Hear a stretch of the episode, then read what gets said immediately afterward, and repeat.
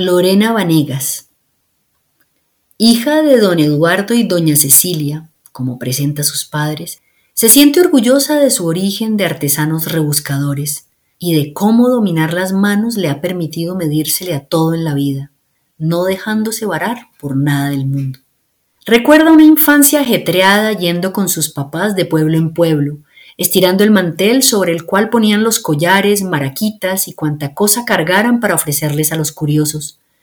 Los policías les decían que recogieran esas cuatro puntas y corrieran, y así lo hacían.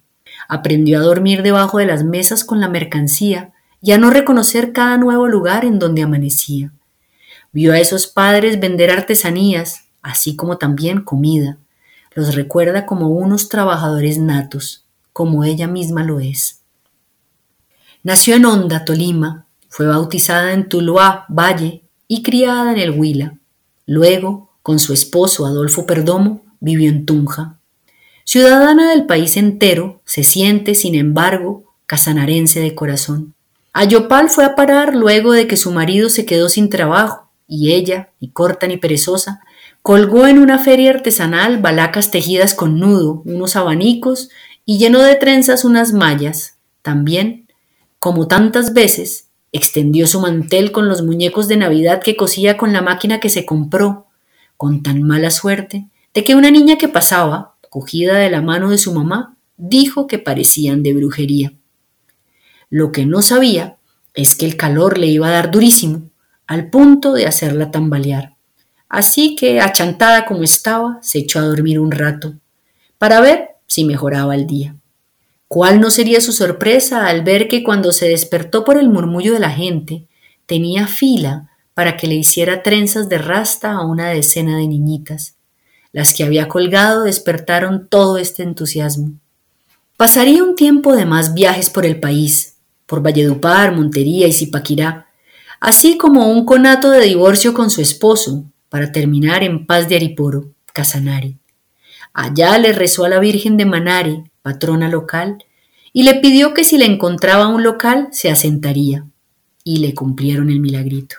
Lo encontró y con ello también logró convencer a Adolfo que se dieran una segunda oportunidad. A partir de allí, empezó todo un trabajo de reconocimiento del territorio para darse cuenta de las bellezas que podían hacerse en Totumo, una materia prima muy empleada en la región. Inició con la intuición de sus manos haciendo muñequitos, Hoy sabe que lo que hacía en ese entonces era una manualidad y que le faltaba un mundo de oficio para volverse artesana. Lo vino a saber cuando, respondiendo a una convocatoria de artesanías de Colombia, logró llamar la atención de la diseñadora instructora, quien le vio madera para el trabajo, vio que tenía la mano educada y virtuosa, además de una increíble vocación.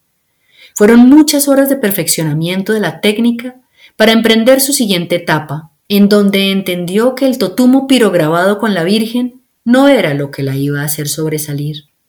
Hoy, Lorena hace parte de la expedición Orinoco, la selección de los más hábiles artesanos de esta región del país, asimismo de Expo Mujer, que exalta el trabajo de las mujeres artesanas del departamento. Hoy, acogida por el lugar que le dio finalmente un hogar estable, es una representante de la identidad regional llanera en productos decorativos en totumo, cuero, lazo y cacho.